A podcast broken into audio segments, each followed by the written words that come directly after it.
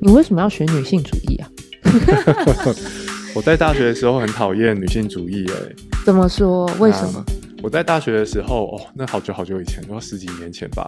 那时候我接触到女性主义，就是在在讲什么哦，讲华色笑话是歧视女性啊，嗯嗯嗯，这种。对于这些说法的态度就是什么？我怎么可能因为讲话就歧视某个性别？讲话就是讲话，玩笑就是玩笑。如果我把女生关起来，说你不准去找工作，这个是歧视女性，没错。但是我怎么可能因为讲话就歧视女性？我难道没有我的言论自由吗？但后来我学到，人们讲话是有力道的，讲话本身可以改变改变一些事实。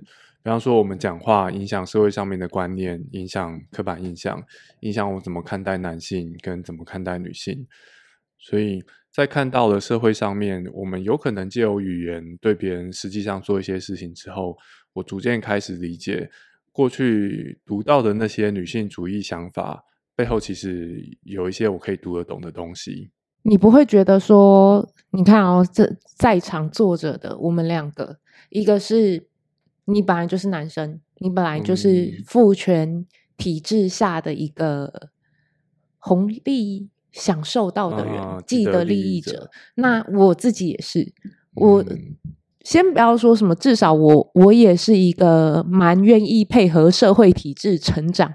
我突然意识到，我做八大行业其实也是在配合这个社会体制。对，只是在这个体制下找一个比较偏一点的方法，但还是依循着社会体制嘛。嗯，大多数的人都是这样。对，那也就是说。嗯其实我们在父权的体制下过得不差，至少我们没觉得差啦。嗯，对。那这样子，我们还要出来强调女性主义这件事情，是不是会有一点婊子想要立牌坊的感觉？我都过，我都过那么爽了，为什么我还要去研究？社会社会是如何设计我，让我心甘情愿做我现在做的工作？对，因为父权这个听起来就是在批评嘛，也就是说，虽然我好处我也拿了，但是我又出来批评现在的体制对我有所不公。嗯，就算就像你讲的，就算这样子，呃，就算这个体制它不会什么好处都没给你。嗯，对，确实。但这样子做会不会让人觉得，就是哦，哼哼，学女性主义的家伙都是一群不不懂得感恩的人？那好处你也要，话你又要讲。我们刚好是既得利益者，我是说，如果袁飞也同意自己是既得利益者的话，那我们或、嗯、或许是。但是我们不可能尽拿尽拿好处，像是我也受到男人应该要有男子气概的压力影响，让我在一些生活应对上面自己觉得不是很自在。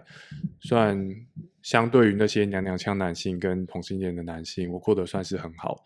就算是既得利益者，你依然在某些地方会受到这些游戏规则的束缚。如果没这些游戏规则，至少在那些那些地方，你可能会过得更好，而且。探究这些问题的，真的不见得都跟我们一样是既得利益者，对吧？有些人是真的真的过得蛮差的。想一下，是不是个性柔的男性啊，或是同性恋等等的。另外一个是，我觉得啊，就算是既得利益者，有有一个我们可能不太愿意去问的问题，但是偶尔还是可以想想看，就是有没有哪些东西是我错过或者失去，但我不知道的。比如说什么？我在父权社会底下，我在父权地社会底下，顺着父权给我的工作方向去做嘛。然后顾父权承诺我说：“啊，朱家你好好干，一辈子就是平稳的生活。”嗯。然后假设我就我就好好干了。但是如果这个社会不是父权社会，意味着我的生活目标不是传宗接代，也不是成为一个好爸爸。那在我那也是好好干呢？会长什么样子？大致上，你一定得为自己的生活做一些努力嘛。嗯，但是你付出努力去实现的那个生活，是打从你出生的时候就定好的那个方向，那条路，嗯，还是说你出生的时候其实你有蛮多路的，然后你就一年一年慢慢探索，是安安的多元宇宙的概念吗？哦，有点像是。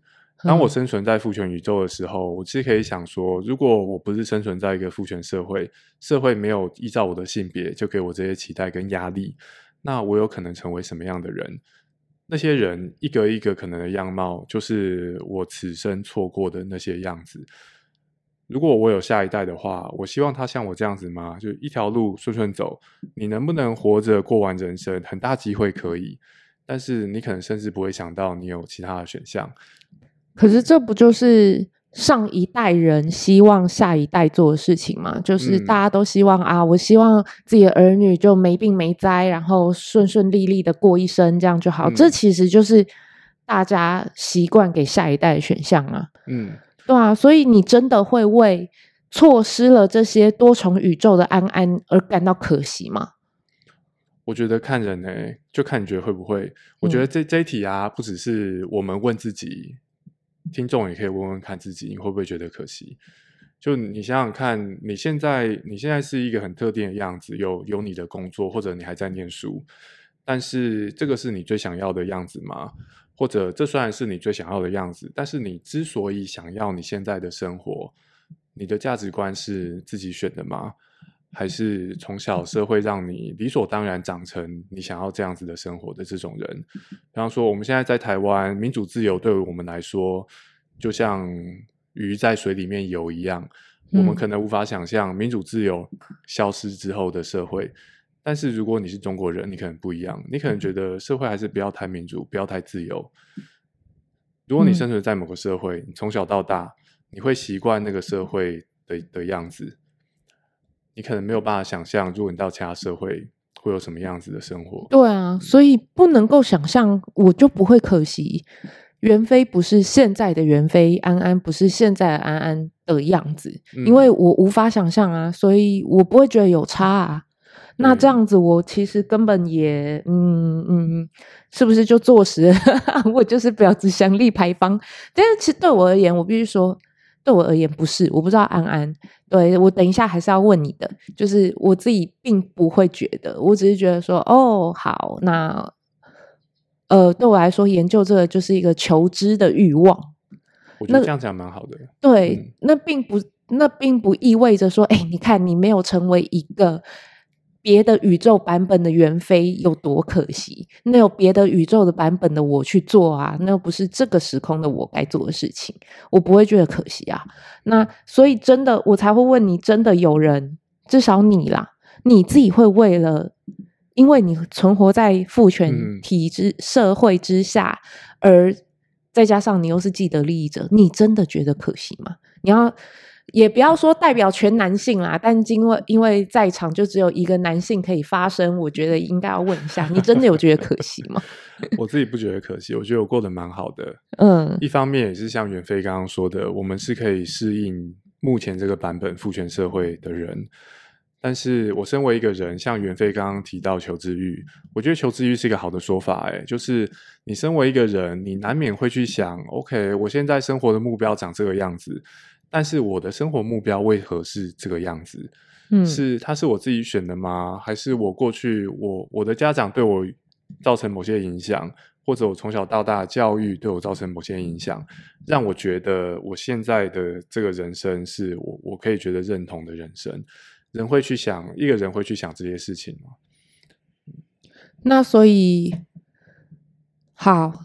这样子说好了，既然你在父权体制社会下过得很好，那你一定也有跟我一样遇过，就是女性主义或女权主义，像你觉得像大学那时候一样，你觉得你被女权主义 对或女性主义，不好意思，我到现在还没有办法很好的分辨。我觉得，那你一定有觉得被这这两种主义给冒犯过，嗯，对吧？你那时候，当然我们现在知道你后来转念了，你后来真的去研究，所以去转念了，说哦，原来我在这后面的思想影响了我讲话方式。那你建议男性怎么样去面对现在的女性主义？怎么样让这个女性呃，不要说面对女性主义啦，应该要说怎么在这个。现在这个体制里面过得很好，因为在这个父权体制底下，又有女性主义的抬头。现在男生要，你觉得现在男生要怎么自处？如果你在传统父权社会底下，女性主义尚未抬头，那你得了解父权社会的规则，你才能过得好。不管你的性别如何，对，那你现在在目前这个版本正在消退中的父权主义社会，女性主义抬头中，你得要了解女性主义在讨论些什么，你才比较有机会可以过得过得好。因为如同如同各位男性感受到的啦，我们身边。了解跟以女性主义方式去思考事情的女性越来越多了。我在这边是对异性恋男性讲话啦。我知道有很多男生不喜欢女性主义，是因为对这些男生而言，这辈子最重要的事情是解除自己的求偶焦虑。那当异性恋女性读越多女性主义，她们就变得越难搞。我是说，以追求的是恋爱市场而言，男生越来越无法。以传统的方式去挂号把到妹，那这个时候男生应该怎么办？嗯。我的答案是，那你就去读一些女性主义。你读女性主义，你了解这些读过女性主义的女生在想些什么，你也了解这些女生是用什么样子的方式去看待你投注在她们身上的眼光。你知道这些女生是以什么方式去理解你看待她们的男性凝视，去理解你搭讪的时候的话术，去理解。你觉得很幽默的黄色笑话，你得要知道这些事情吗？你在女生面前才不会像扒光一样，从头到尾被别人看穿。所以你在传统父权社会底下，你了解父权社会的规则；你在女性主义抬头的父权社会底下，懂一些女性主义无可厚非吧。所以我的答案是，就算你是跟我一样的异性的男性，就算对你来说现阶段最重要的事情是求偶谈恋爱。那对你来说也有很好的理由去读一些女性主义，因为这是你了解这个世界以及其他人的最好方式之一。也就是说，只要你脱单了，只要你有女朋友了，你摆脱求偶焦虑，你就可以不用去阅读女性主义吗？听起来好像是有一点怪怪的。这问题有点像是说，哦，我写完博士论文了，是不是就不做研究？答案是你写完博士论文之后，研究生涯才刚开始。假设我已经有一个交往对象了，我们都知道关系彼此有很长的磨合时间嘛，要彼此协调，对不对？所以你在假设你这辈子最重要的事情是有个伴侣，那你有伴侣之前最重要的是要有伴侣，有伴侣之后最重要的事情是可以跟伴侣好好相处，一个异男一个异女好好相处，很多事情需要讨论。会有很多议题是跟性别和女性主义密切相关的，所以我觉得变动中的社会，很多新的想法，大家必须持续持续的吸收啊。在性别方面，当然也是。你知道，人就是会有一种这个我不用学，比如说你现在进入，你现在可能在社会学系，所以你就可以逃避数学。是一样的概念，这是我感同身受。对，就是这样这。这个东西是，甚至我可能就是为了逃避数学，所以我才进了商学院或者是社会学院文组这样子。对，You know，所以也就是说，你刚刚那一番话，在我听起来就是，今天你如果是一个已婚，而且你跟老婆已经进入了就是呃开始下坡冷淡期，甚至空巢期，你你也懒得跟老婆互相了解的，那你就可以不用学习女性主义。这样的族群非常的大众，很多人都可以不用学女性主义，you know，这样子，这他们在活在父权体制里面就活得很好，没什么，没什么，呃呃，冲突啊。他们也的确就是不是就的确没有必要。他其实可以这么说吧，我我理解。我理解，这是其实是女性主义，或者是了解它跟父权体制的社会差别，是一个人人都要做的功课。我可以问一下，什么是冷淡期吗？就已经可能已经五十，就是一般理解的那个意思。五十六十，然后五六十，就是对他来说，伴侣只不过是一个你必要有的，在父权体制下旧社会的体制里面。伴侣到后面就只是因为责任，因为家庭，因为你不得不，还有因为大家都这样。嗯，对，所以可能你跟他的感情并不好。现在很多我们的父母好像也都是这样，就是其实心早就不在对方身上，然后也没什么感情可言，但就因为各式各样的其他感情以外的因素绑在一起。哦。那我不想了解他，重点我不想了解他，我就可以不用了解他在想什么。这种歹戏拖棚的情况也是父权社会造成的影响吧，而且还蛮蛮没必要的吧。就是我我五十岁了，我得要有个家室，没有的话很奇怪。然后我虽然有离婚这个选项，但我如果离了婚，很多人会来问我很多问题，而且在外面感觉不是很好听。这些都是父权观念造成的影响啊！嗯、你得要有个家室，而且如果你离婚，就是个失败者。所以我会觉得，如果我处于冷淡期，我跟另一半感情其实没好到哪去，甚至有时候蛮不愉快的。但是我因为一些观念跟期待，我就拖着不离婚。那我就是陷在父权的陷阱里面嘛？这个时候才是我最应该去想，如果我不是活在一个父权的社会，我可以过得有多好？哦。我的看法啦，但这样子你不会对你不会被说，你不会被说，就是，哎呦，你今天叫我们学女性主义，不就是鼓吹离婚吗？这样子吗？我觉得离婚就像安乐死啊，就是他在一些情，他他一定有一些情况，他会成为最好的选择，嗯，而我们不应该逃避去思考这件事，因为如果我这辈子没想什么时候离婚对我来说是最好选择，什么时候安乐死对我来说是最好选择。那当那个时刻真的来临的时候，我可能无法做那选择，那才是对我来说是一个遗憾。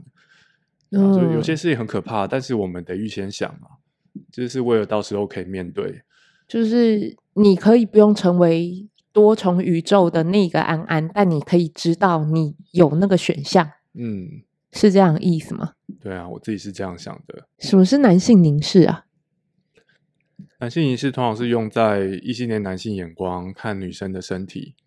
我们在捷捷运上面，或者看到广告里面的的女人，这个社会鼓励我们用一个充满性的眼光去看。我们会看到她她的身材、她的样貌，看她的年纪是不是适婚，是不是年轻漂亮。这跟我们看男性会是完全不一样的。所以说，男性凝视的眼神，就是社会鼓励我们，特别是鼓励异性恋男性。以强调性特征的方式去注视女性，那所以，我今天以女性的身份看着男人的下半身，他的胯下就是女性凝视喽。我不太确定是不是通用词，但是我觉得啊，就算有这种对，就算有这种对称的看法，男性跟女性在以性来说，在社会上面的地位也不会均等。嗯，因为这个社会还是蛮强调女性在性方面的特征，像是就算一个女人念到博士，甚至有什么科学创建，像你说女哦、呃、女的科学家，然后论文登上很有名的期刊，如果报纸报道她，还是会强调她可能是正妹正妹博士之类的。社会是蛮强调女性在性方面的特征，这不算女性红利吗？我觉得这不算女性红利诶、欸。哦，抱歉。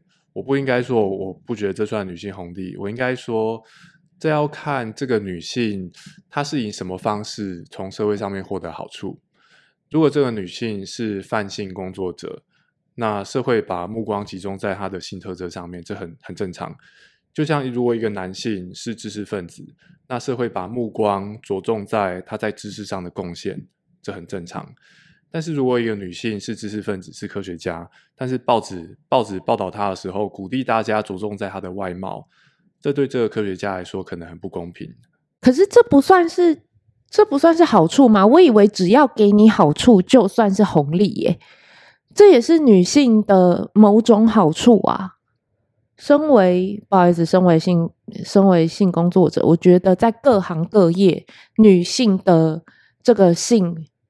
方面，大家喜欢关注在这方面，反而是一种，其实是一种优势。我发现，比如说，好，小英好了，小英这样子的女总统，对不对？她就算没有说长得特别前凸后翘，或者长得像李多慧这样子，大家也会因为她是女性，所以特别对她刮目相看啊。这不就是红利吗？这怎么会是某种歧视或侵犯呢？大家对女总统刮目相看，是因为台湾蛮难得有女总统的，对吧？这是一个原因。而且在政治人物当中，女性还是少数。对。但是我觉得这边呢、啊，对女性刮目相看，可以分几点来看。就是好，假设这个社会真的会因为女性外貌符合主流期待而替女性额外加分，这外貌也不是一个女的躺在那边就会自动有的，对不对？你得付出蛮多努力维持那个外貌。嗯。然后再来是。当社会付诸了很大的注意力去检验你的外貌，那你的其他强项跟你的实力会不会就被社会忽视？这是另外一个可能。而这个可能性有蛮多例子的。台在台湾其实有有曾经有男性政治人物评论，应该是女性某县长候选人，那个男生是说：“哦，她长得蛮漂亮的，做柜台可以。”这个意思是什么？还蛮明确的，对、嗯、对不对？然后在这个情况，我们就我们大概就不会说长得漂亮，在这个评论底下算是一个红利，因为这是转移大家的注意力，然后再诋毁那个女性。我们在这边并不是说对女生来说当县长远远好于做柜台，而是一个人有可能想要当县长，有可能想要做柜台。当我想要当县长的时候，你用我的某些特质去说我不适合当县长，适合做柜台，这个是很没有礼貌的事情。嗯。对，所以那应该不是指说女性为了要证明自己有外貌以外的能力，需要先自毁容貌吧，或者是先要 需要先把自己吃胖吃老。你看哦，小英啊，我刚刚讲小英，她也不是那种会让人家用外貌去讨论她，只是因为她是个女生。对，对啊，那也就是说，其实你长得漂不漂亮没有什么差别，不是吗？就只要你是女生，你做了什么，做出什么成就，就会以女性的角度被探讨。对，我们希望社会是这样子。我并不是说女生应该要让自己漂亮，或者应该要刻意不让自己去迎合主流的审美观。你是一个人，不管你是男的还是女的，你的样子你自己喜欢就好了。对我来说，最自由的社会是这样子。嗯。但是。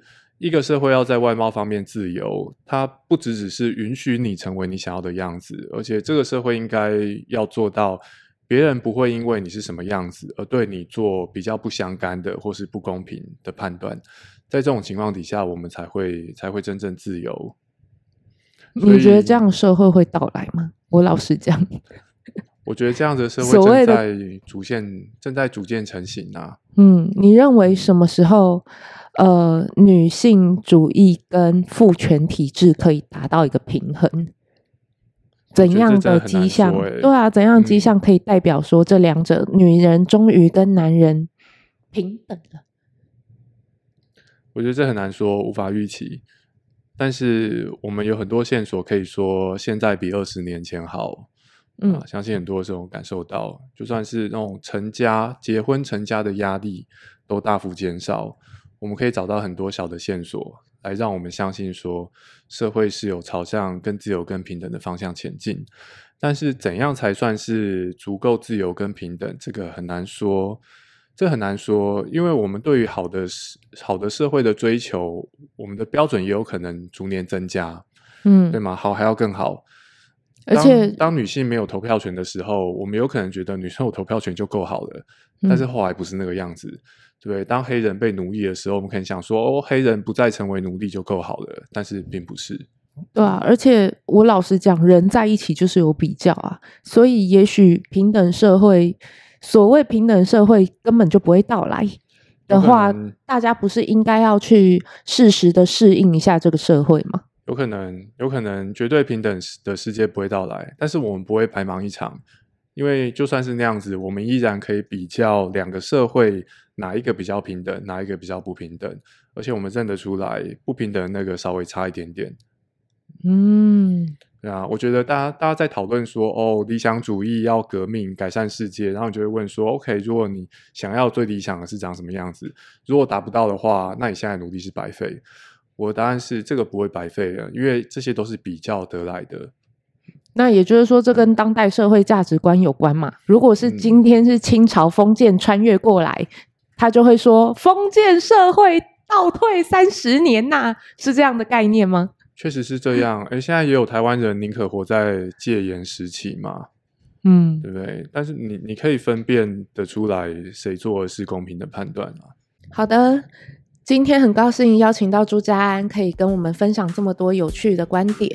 如果你对今天的内容还有任何问题，欢迎你到我留言板去分享你的见解。元非人生信念研究所，我们下次见喽，拜拜，拜拜。